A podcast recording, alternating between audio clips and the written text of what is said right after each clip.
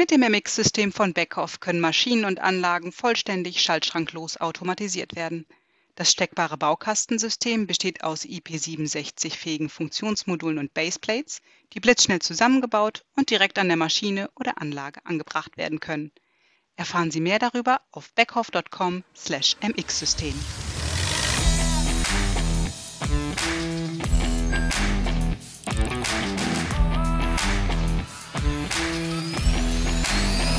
aufs Ohr. Hallo und herzlich willkommen zu einer neuen Ausgabe von Technik aufs Ohr. Heute reden wir mal über einen PR-Gag, der irgendwie den großen Durchbruch geschafft hat. Untertitel wie der Mikrolino die Mobilitätswelt begeistert, heißt das heute. Ja. Da bin ich ja mal gespannt. Um was geht es? Als Generationsunternehmen innovativ bleiben ist wichtiger denn je. Das weiß kein geringer als Oliver Outboter vom Micromobility Systems. Einst gründete sein Vater das Unternehmen, heute setzt er weiterhin auf Innovation in der Mobilität.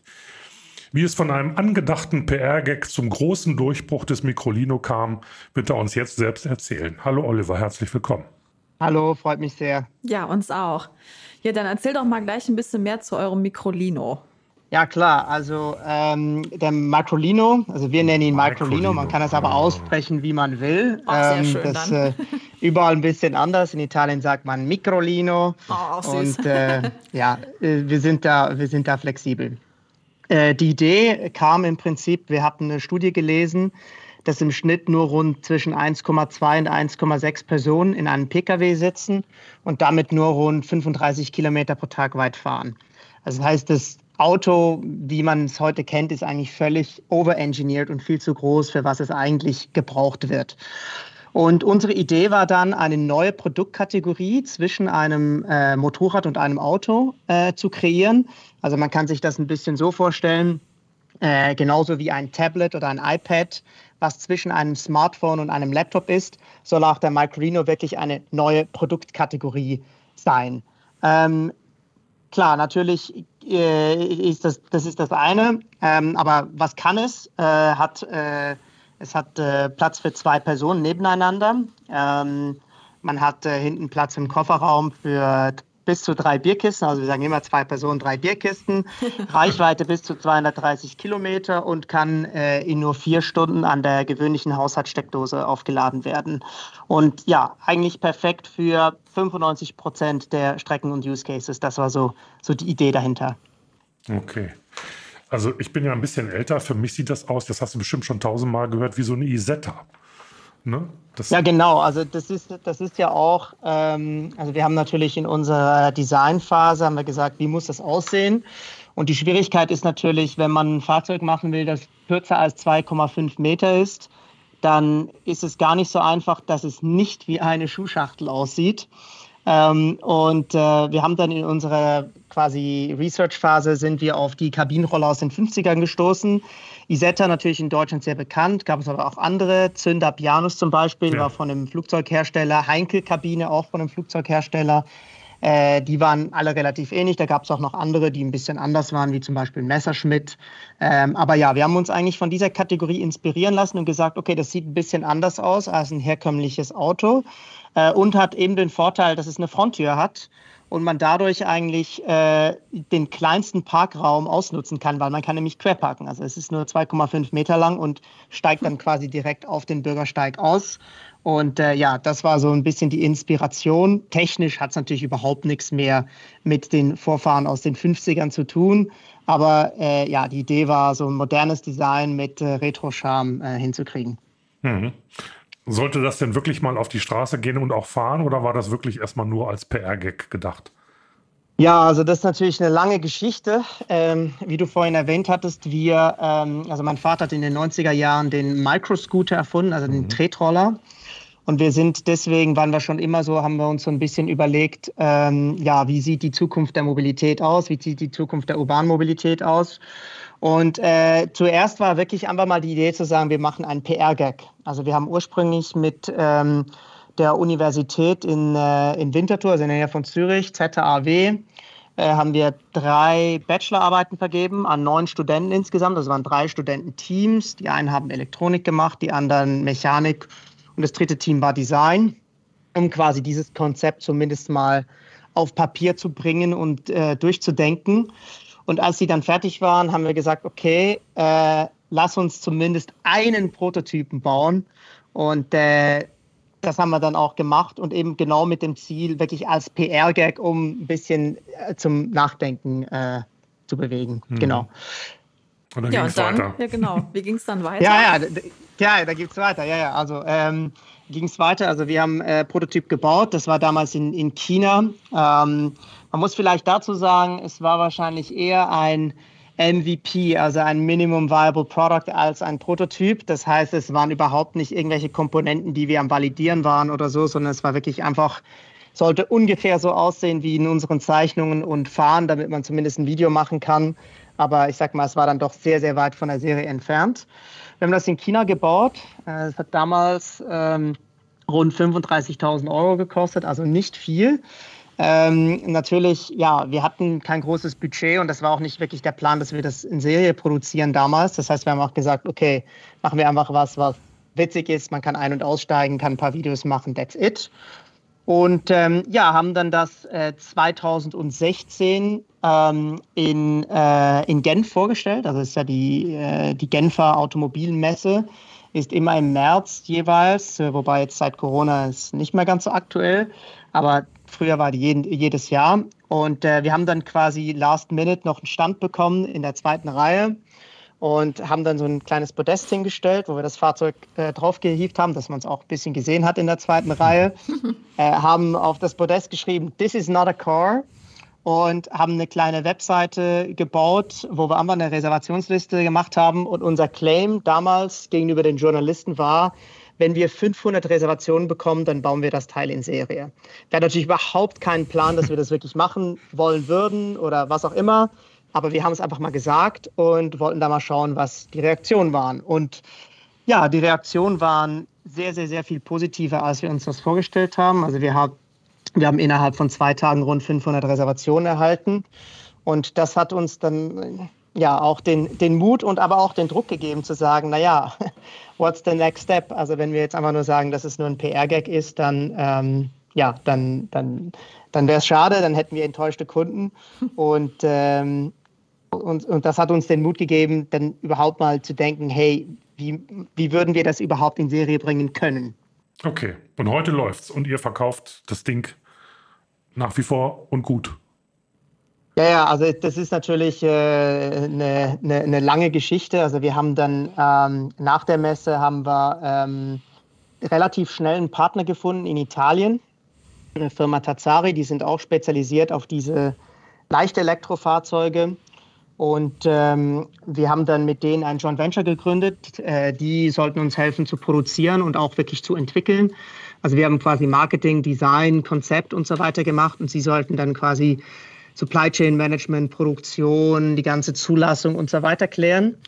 Und das hat eigentlich auch rund zweieinhalb Jahre, knapp zweieinhalb Jahre einigermaßen gut funktioniert, ähm, bis dann die Firma kurz vor dem geplanten Produktionsstart dann verkauft wurde, ohne dass mhm. wir das vorher mitbekommen haben. Mhm. Und wir haben dann quasi, äh, wir hatten dann quasi, wir sagen immer, wir hatten dann quasi eine Zwangsehe. Also wir hatten dann plötzlich einen neuen Partner, der das Projekt übernommen hatte, weil wir, ja, wir hatten eine Vertragsklausel hat gefehlt, wo das verboten, wo man das hätte verbieten können.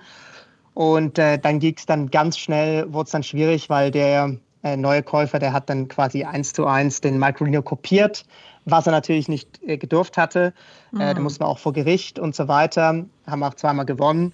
Und ja, dann haben wir nochmal neu gestartet. Also es war Neustart, war dann 2020, also quasi vier Jahre nachdem wir eigentlich zum ersten Mal das Projekt mhm. gezeigt hatten, haben wir nochmal neu gestartet und sind dann im Sommer 2022 mit dem komplett überarbeiteten Microlino sind wir dann in Serie gegangen. Und seitdem verkaufen wir und expandieren äh, in unterschiedliche Länder.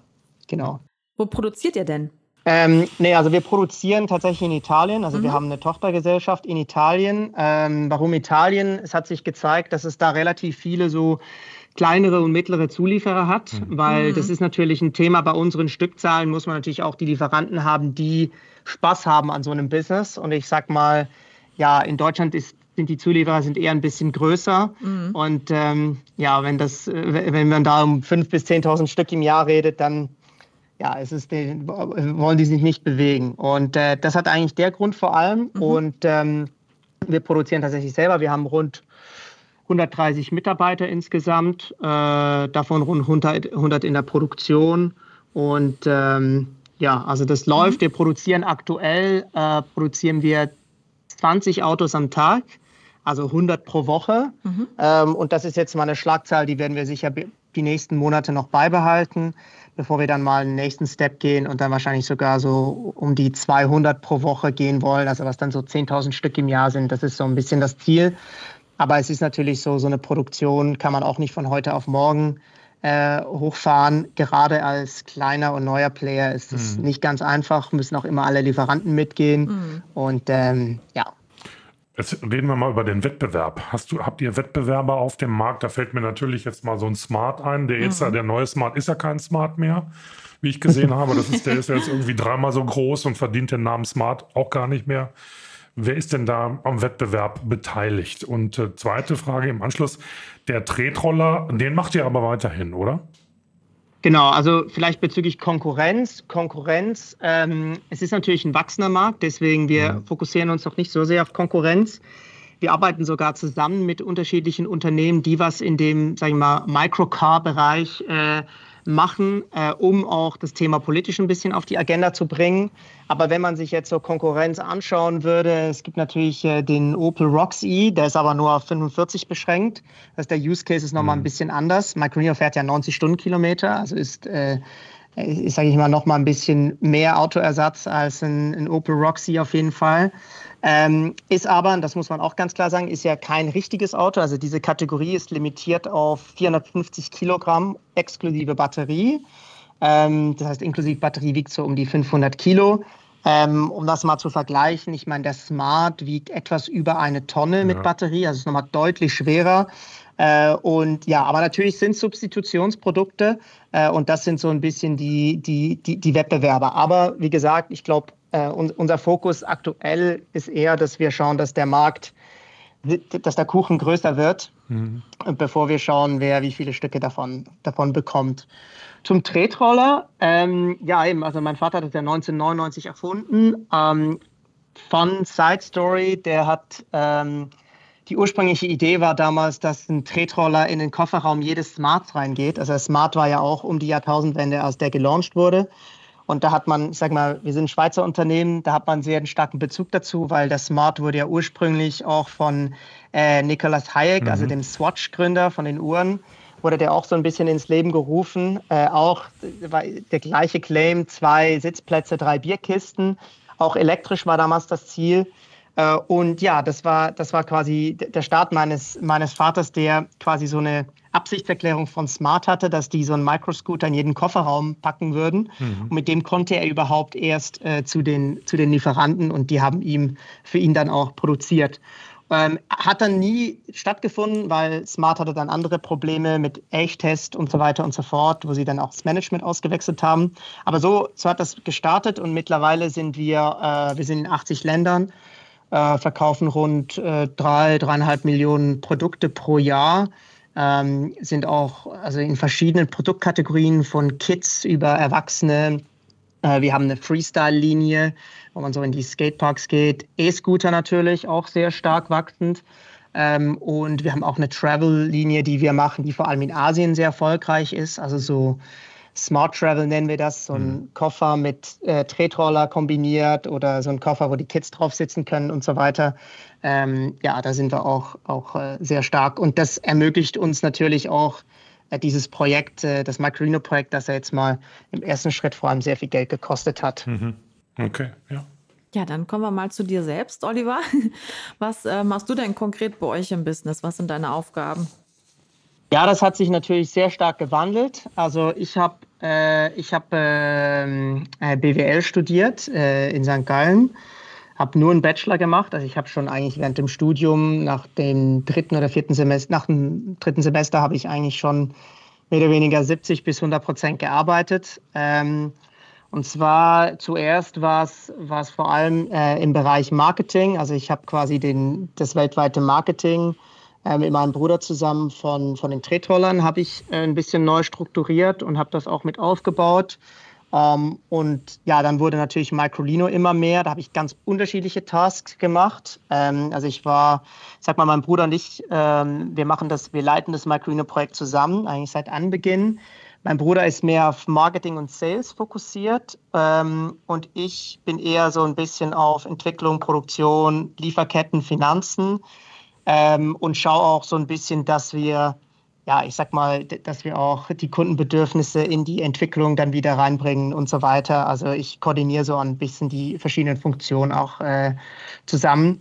Und ähm, ja, ich muss aber sagen, ähm, weil ich glaube, wir haben ja viele Hörer, die einen technischen Background haben. Mhm. So jetzt in der Retrospektive, ähm, ich habe es tatsächlich bereut, dass ich nicht was Technischeres studiert habe, weil mir tatsächlich ein bisschen das Basiswissen fehlt. Äh, ich habe mir natürlich viel angeeignet, aber ich würde mal so sagen, dass natürlich das, ich würde sagen, das Wirtschaftliche lässt sich relativ gut Learning by Doing, dann wirklich on the job lernen. Ähm, währenddem das Technische ist natürlich schon ja, es ist schon ein Bergaufkampf, wenn man die Basics äh, nicht hat. Deswegen, ja, also wenn ich nochmal studiert hätte, hätte ich es wahrscheinlich anders gemacht. Aber ja, so lernt man dazu. Aber ich glaube, beides ist gleich wichtig. Man braucht beide ja. Seiten. Also insofern, ich denke mal, ja, gute Techniker und Ingenieure um euch rum. ja, ja, absolut. Nee, nee, also, ja. ja, ja, absolut. Ich meine, das muss man natürlich auch sagen. Ähm, so ein Fahrzeug baut man natürlich nicht als Studentenprojekt, das muss man ganz klar sagen, ähm, weil es braucht schon noch mal, bis man sowas wirklich in Serie fertigt, braucht man schon noch mal ein paar, äh, die ein bisschen Erfahrung mitbringen und wissen, wie sowas läuft. Ähm, und auch wissen, auf was muss man achten, weil es gibt natürlich tausend Dinge und man kann sich da auch ganz schnell verzetteln. Und äh, wir haben da auch wirklich ein sehr erfahrenes Team, gerade was so, ich sag mal, Entwicklung, Produktion, Lieferkettensteuerung und so betrifft die das auch, äh, ja, die wirklich auch aus der Automotive-Industrie kommen und wirklich jahrzehntelange Erfahrung haben. Also ansonsten, ansonsten kriegt man das gar nicht hin.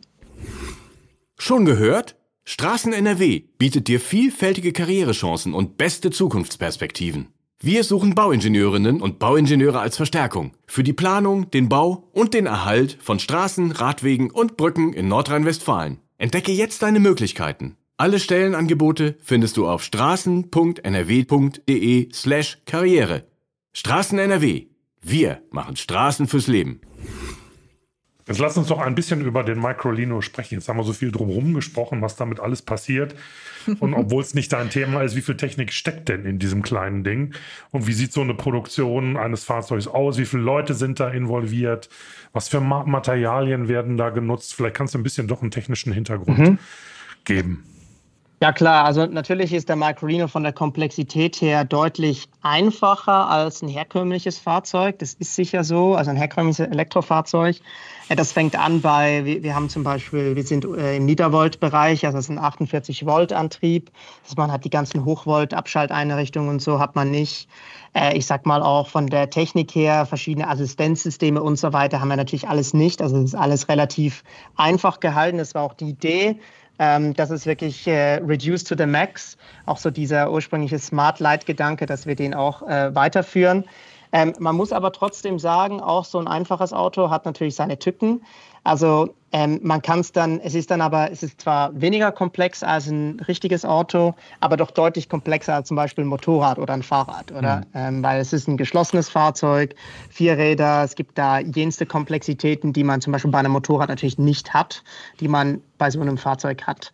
Äh, die Produktion, es gibt ja eigentlich drei Schritte, wie man ein Auto produziert. Äh, der erste Schritt ist ja, ist ja im Prinzip das Skelett, also die, die Karosserie oder englisch auch Body in White genannt. Ähm, dann der zweite Schritt ist das Painting, äh, also das, äh, ja, äh, die ganze Lackieranlage. Und der dritte Schritt ist nachher das Final Assembly, äh, wo man dann all die Komponenten verbaut und so weiter. Und ich sag mal, von, de, von den drei Schritten machen wir das Painting und die Final Assembly machen wir selber. Also da haben wir unsere eigenen Leute, wir haben unsere eigene Lackieranlage. Äh, und die Karosserie, die wird von einem Partner gemacht. Mhm. Ähm, vielleicht hier auch noch interessant, wir sind die Ersten in dieser Leichtfahrzeugkategorie, die eine selbsttragende Karosserie haben, also eine Karosserie wie ein richtiges Auto. Die meisten Fahrzeuge in dieser, Karosserie, in dieser Kategorie äh, sind eher wie ein Motorrad gebaut. Das heißt, ein Gitterrohrrahmen und mhm. dann Plastikbeplankung rundherum. Und deswegen haben wir uns da auch einen Partner, der das auch für äh, zum Beispiel für Alpine macht er auch die Karosserie, äh, macht auch Teile für andere große OEMs, äh, haben wir uns da reingeholt, der quasi für uns äh, fertig die Karosserie anliefert und wir lackieren und montieren dann das Ganze. Mhm. Ähm, von den Personenzahl her, ich habe es vorher schon gesagt, wir sind circa 130 Leute insgesamt, davon circa 100 in, sag mal, in diesen Blue-Collar-Jobs. Äh, also das ist von äh, Assembly über in der in der Lackieranlage, aber auch die ganze äh, Logistik. Das ist natürlich auch ein Thema, also ganze Empfangs-, äh, Eingangswarenlogistik, aber auch die Logistik innerhalb äh, innerhalb der Linie ist natürlich auch äh, doch noch relativ personalintensiv, dass da möglichst die Laufwege reduziert werden. Und ja, das machen wir so mit rund 100 Leuten. Mhm. Mhm.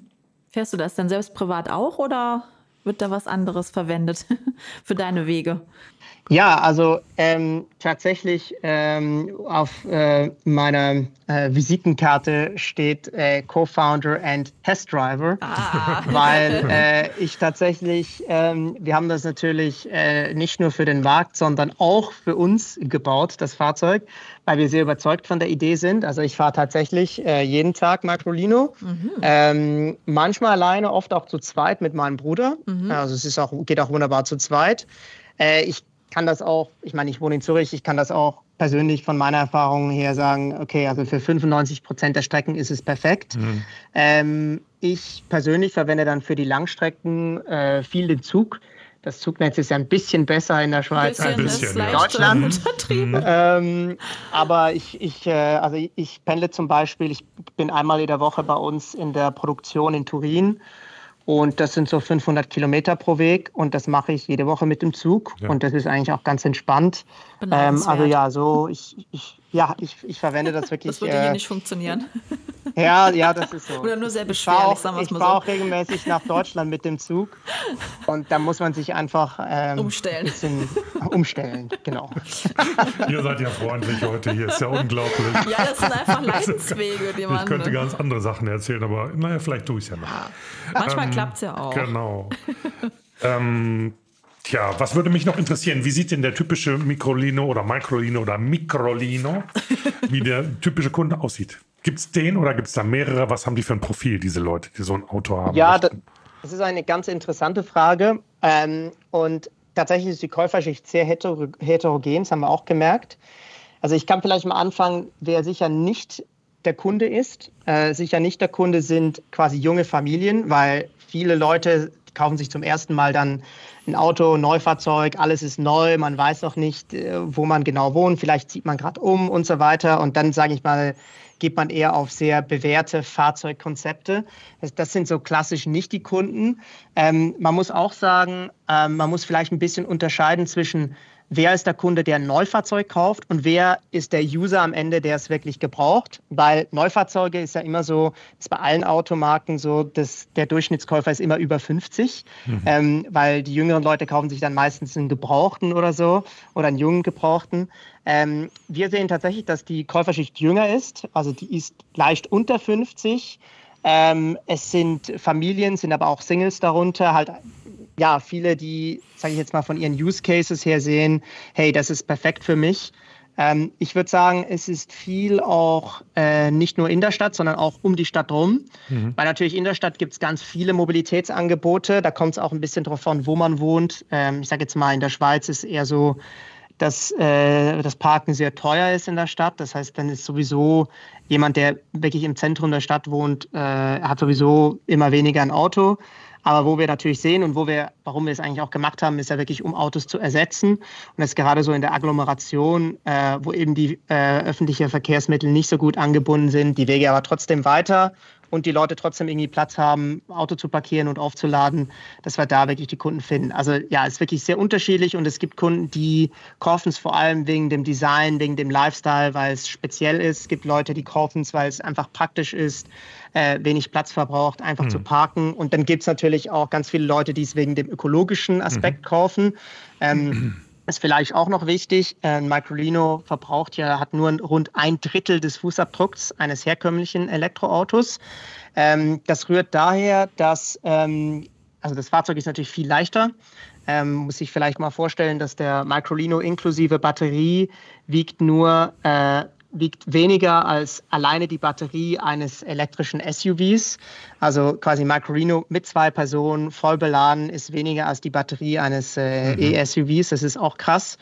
Und das ist, sind natürlich die Treiber, äh, warum, ich sag mal, der Ressourcenverbrauch gerade in der Produktion, aber auch der Energieverbrauch äh, pro 100 Kilometer sehr, sehr gering sind und wir damit nur rund ein Drittel der, der Ressourcen verbrauchen. Und das ist natürlich auch ein ganz wichtiger Faktor für viele Kunden. Mhm. Mhm.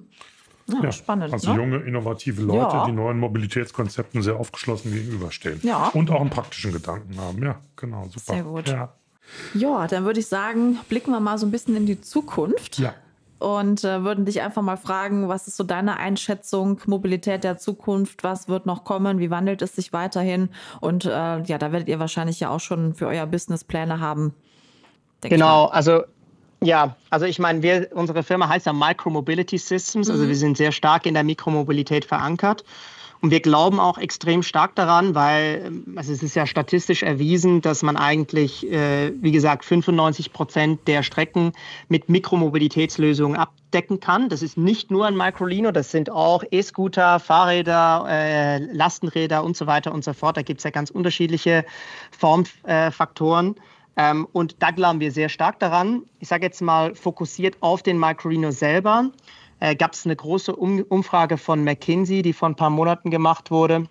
Haben sie rund 30.000 Leute befragt ob sie bereit wären, so, eine, so ein Microcar äh, mhm. als, äh, als Fahrzeug zu, zu kaufen und zu verwenden. Und da haben tatsächlich eine, über verschiedenste Länder und ähm, Kontinente über 50 Prozent der Leute gesagt, dass sie sich das sehr gut vorstellen können, äh, sowas äh, in Zukunft zu nutzen. Und das heißt, wir haben quasi, wir sehen da ein Riesenpotenzial. Äh, es hat auch, wie gesagt, ein Riesenpotenzial, was ähm, die, die äh, ja, weniger geringerer Fußabdruck, ähm, natürlich auch weniger Materialverbrauch, gerade wenn man ähm, die ganzen Metalle, die in Batterien drin sind, äh, anschaut, ist natürlich deutlich weniger Ressourcenverbrauch, äh, mehr Leute auf das ansteigen. Ähm, also der Kunde ist grundsätzlich interessiert. Äh, umwelttechnisch macht es auch Sinn, aber natürlich ähm, nicht jeder ist ein Idealist und es muss natürlich auch, äh, sag mal, Preis-Leistung und USPs müssen natürlich stimmen. Und ich glaube, da, das ist noch der wichtige Punkt, wo wir jetzt auch ansetzen. Aktuell ist es teilweise so, dass solche Fahrzeuge sogar benachteiligt werden gegenüber herkömmlichen Autos. Äh, ich mache ein Beispiel. In Deutschland gab es ja Letztes Jahr war es 6.000 Euro. Ich glaube, mhm. dieses Jahr ist noch 4.500 Euro Zuschuss für Elektrofahrzeuge, glaube ich, unter 40.000 Euro oder sowas. Ja. Äh, Macrino kriegt null, null. also mhm. keinen Cent. Ähm, und das ist natürlich gerade in dieser Preisspanne unter 20.000 Euro spielt natürlich jede 1.000 Euro spielt natürlich macht natürlich einen Unterschied. Und da kämpfen wir jetzt ganz stark dafür, dass mhm. wir, ich meine, eigentlich sollten wir bevorzugt werden, aber dass wir zumindest mal nicht mehr benachteiligt werden, das wäre schon mal ein, wär schon mal ein, äh, mhm. wär schon mal ein Vorteil. Ähm, weil ich glaube, ja, die Leute wären wirklich bereit, um, umzusteigen, aber wenn man natürlich das noch benachteiligt, dann geht es natürlich langsamer. Und ich glaube, das, das ist wirklich ganz, ganz wichtig. Und ähm, ich glaube, wenn wir auch, sag mal, politisch auf ein Level kommen, wo wirklich solche Themen auch noch mehr forciert werden, äh, dann glaube ich, dass ja bis zu 20, 30 Prozent der Neufahrzeuge solche Kleinstfahrzeuge sein können. Ähm, das hat man auch ganz gut in Japan gesehen. In Japan gibt es solche Kleinfahrzeuge, die heißen K-Cars. Und da gibt es schon seit vielen Jahren gibt's Vorteile wie Steuerbegünstigungen, äh, spezielle Parkplätze und so weiter. Und da machen 40 Prozent der Neuzulassungen in Japan sind solche K-Cars. Mhm. Und ich glaube, ja, wenn man, wenn man wirklich politisch auch denkt, okay, das, das ist was, was trotzdem individuelle wettergeschützte Mobilität bietet, kleinerer Fußabdruck, äh, weniger Materialverbrauch, äh, dann macht es eigentlich Sinn, das auch ein bisschen mehr zu pushen, dass wirklich auch mehr Leute umsteigen und das Downsizen und mhm. ein kleineres Fahrzeug fahren. Mhm. Noch eine Anschlussfrage, die mir gerade spontan eingefallen ist. Äh, bietet ihr das auch für Carsharing an? Also ich finde das jetzt auch total gut geeignet in der Stadt, ne, dass man jetzt einfach mal sagt, ich brauche jetzt mal gerade für einen kurzen Weg und dann äh, würde ja euer Produkt super passen. Ja, absolut. Also sind wir auch in Gesprächen. Ähm, mhm. Wir haben auch schon vereinzelt Themen, wo wir, wo wir es einsetzen. Jetzt hier in der Schweiz, in Deutschland ist das erst so im Anfang, aber wird sicher auch kommen. Ähm, ich sag mal, meine persönliche Meinung zu Sharing ist, ich glaube, Sharing langfristig wird weniger für die Routinestrecken, also für die, für die mhm. Randstrecken, also so für diese 5% Strecken eigentlich ideal sein. Eigentlich genau umgekehrt, wie es jetzt verwendet wird. Mhm. Ähm, und sag mal, für die Routinestrecke zur Arbeit, zum Einkaufen und so weiter, wird es dann eher wirklich ein, also ob man das Fahrzeug jetzt kauft oder liest oder ein Abo macht, das äh, soll dann der Kunde entscheiden, aber wo man wirklich nicht jeden Tag sich überlegen mhm. muss, steht jetzt mein Auto 10 Meter oder 100 Meter weit weg, also ich glaube tatsächlich, dass Sharing gerade für ein Microlino dann eben die Ergänzung ist für, für die längeren Strecken, mhm. ja. wo dann die Leute sagen, ich habe ein Microlino eigentlich als Erstfahrzeug für meine Routinestrecken und wenn ich dann mal äh, umziehe oder was auch immer, dann nutze ich eben wirklich ein Fahrzeug, das ideal dafür ist. Sei es ein Van oder ein Sportcabrio, um mhm, eine Tour zu machen oder ja, ja. sowas. Ja, sind wir mal gespannt, ne, ja, wie das so kommt. Ja, super, dann herzlichen Dank. Ja, sind wir schon am Ende des Podcasts angekommen. Für den Einblick in die Microsystem ja. Mobility World, die Micro Mobility System World. Entschuldige ja. bitte. War total interessant. Wir wünschen dir und deiner Firma und damit der Familie super viel Erfolg. Ich glaube, dass das Systeme sind, die irgendwann mal in näherer Zukunft sich richtig durchsetzen werden. Schön wäre es. Ja. Damit wir diese Mobilitätswende, von der wir immer so lange sprechen mhm. und so viel sprechen, auch wirklich mal hinkriegen. Und äh, solche Unternehmen und solche Ideen und solche innovativen Leute tragen dazu bei. Ganz herzlichen Dank. Vielen Dank euch. Okay, ja, und wenn ihr noch mehr wissen wollt über den Oliver Aubuter und seine Produkte, dann schaut auf unsere Homepage. Da gibt es noch interessante Links. Genau. Ansonsten in den Show Notes, da verlinken wir natürlich auch noch was und schreibt uns an podcast.vdi.de für Feedback, Ideen, alles Mögliche. Genau. Und für heute sagen wir Dankeschön und auf Wiedersehen. Tschüss.